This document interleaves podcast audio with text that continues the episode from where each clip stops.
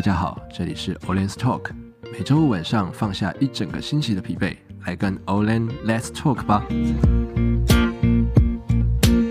今天要跟大家谈的呢是台湾的教育问题。台湾教育最大的问题，在我的眼里是什么呢？其实我谈这个话题可能还不太算适合，嗯，毕竟我自己还在这个教育体制当中，也就是呃，目前是硕士一年级的阶段。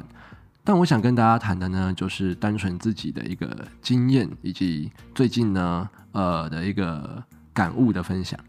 二月中的时候，我看到一个很有趣的数据哦，它是国际学生能力评量计划，也就是 PISA 做的一个调查。它的调查里面写说，台湾学生害怕失败的指数是世界的第一名，而且女生高于男生。那负指数的部分的国家呢，也就是呃比较不害怕失败的国家。分别像是德国、荷兰、沙地阿拉伯这一些。那我觉得它这个测验很有趣，它里面其实只有问三个问题。它第一个问题是问说，嗯，当我失败的时候，我担心其他人怎么看我的。第二个问题，当我失败的时候，我会怕，呃，其实自己没有天分。啊，第三个问题是，当我失败的时候，我会质疑自己的未来规划。那其实像台湾学生一样害怕失败的，还有像第二名的新加坡，后面像日本、香港、澳门、美国、韩国、英国、加拿大呢，呃，都是女学生普遍会害怕失败，那男学生相对来讲比较不会害怕。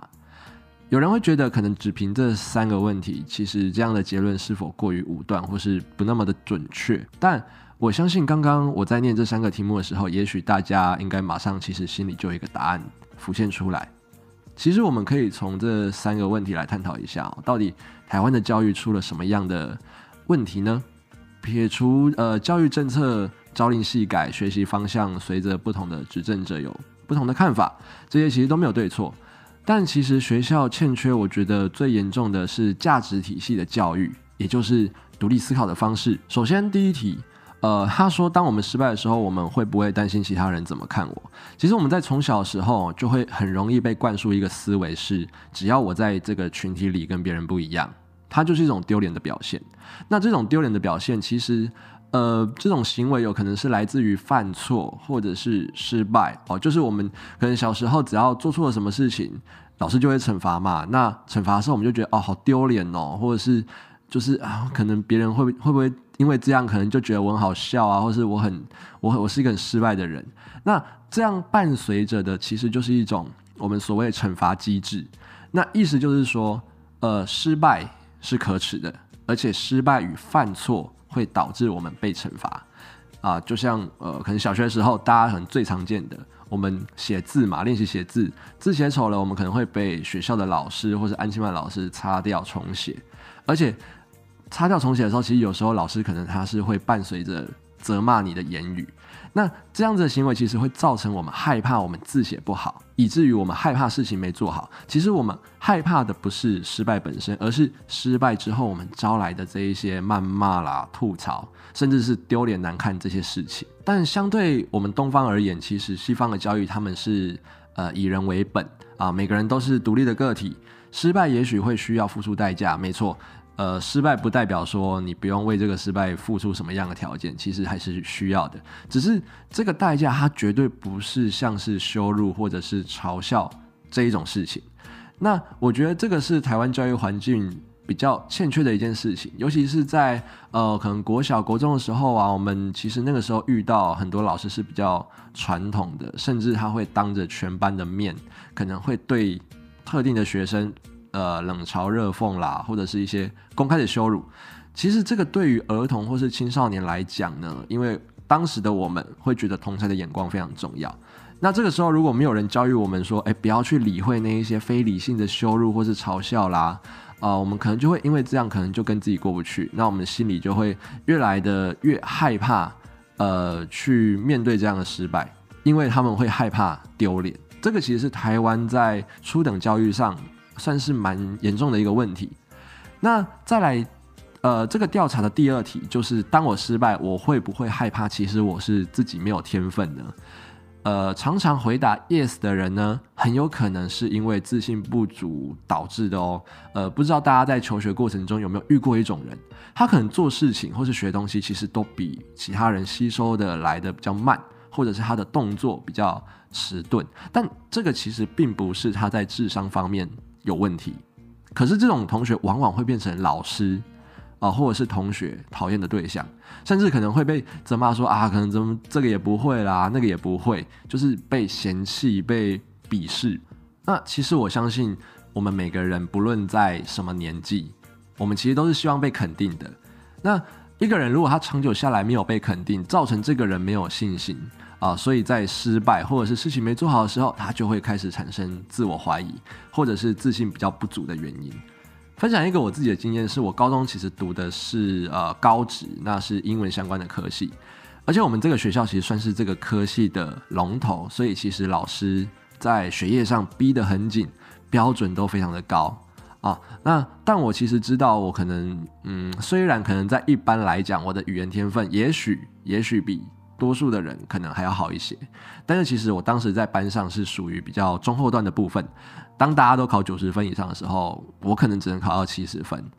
那那个时候，老师他们就会认为说啊，就是你不够认真啊，或者是可能问其他一样考不好的同学，是不是要重新思考一下未来的发展啊，不要再走语言方面啦，等等。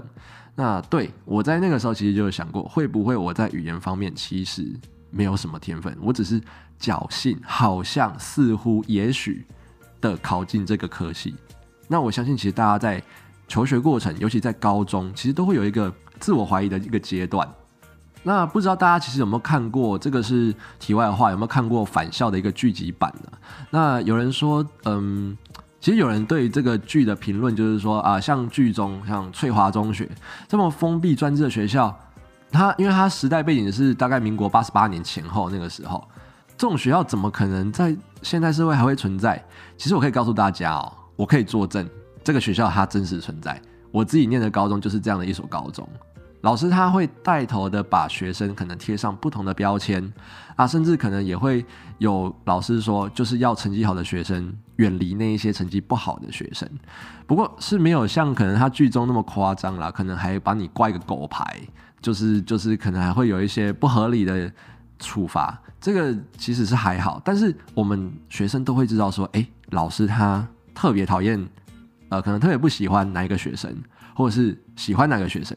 那其实，在这种群体的一个师生压力之下，自我怀疑加上这一种无形的，这算是情绪上的压力吧。其实很容易就会增强，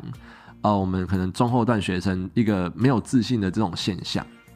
不过，其实后来想想哦，也许我的成绩在班上不是前段的，但是在全国排名来讲，也许还是在前面呐。那其实那个时候，其实压力就。减少了很多，那也比较没有自我怀疑。虽然说到后来还是决定就是不要去念语言相关啦，但是也并不完全是说我觉得自己在这方面没有天分。那总之很幸运的呢，其实在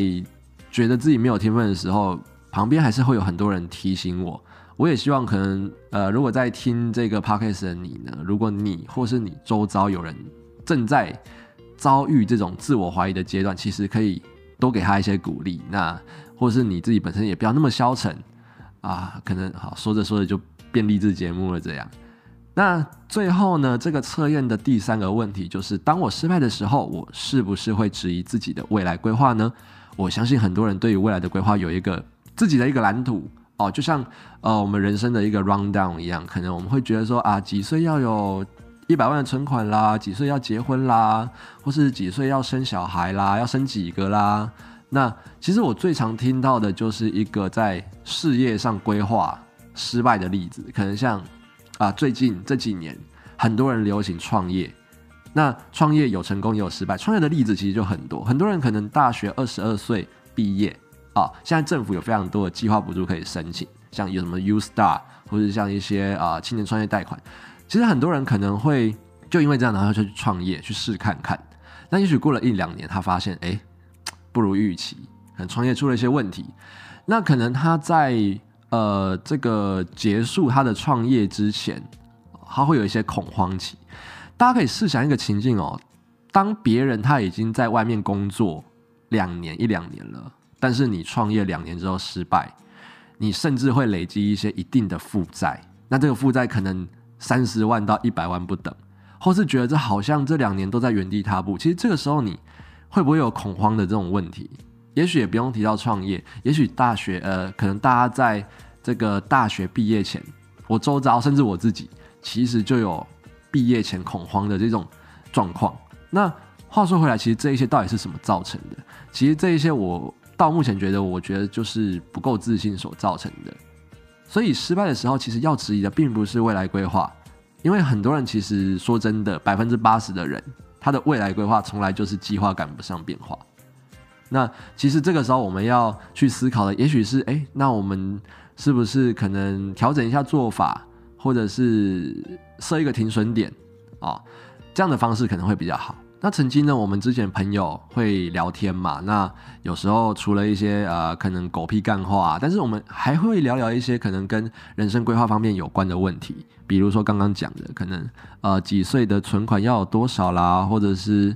呃家庭计划啦，诸如此类的。呃，我当时我是这样讲的，我说我可能三十岁存款，哎，不会有一百万哦。其实大家都很吃惊，那他觉得说，嗯，怎么可能？毕业来讲，到三十岁可能工作了七八年，存款没有一百万，好像有一点不太一样。那但是我就说，我说，嗯，我三十岁可能存款不会有一百万，但是可能我四十岁的时候，我存款会有几千万呢、其实很多时候我们都会被一个既定的价值观束缚，像现在在网络上非常多的论坛、D 卡、PTT 啊，或者是 FB 社团。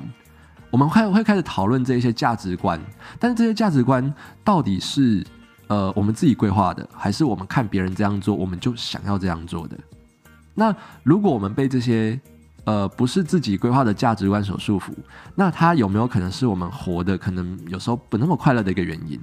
而且可能我们就是其实我们就是建议说，呃，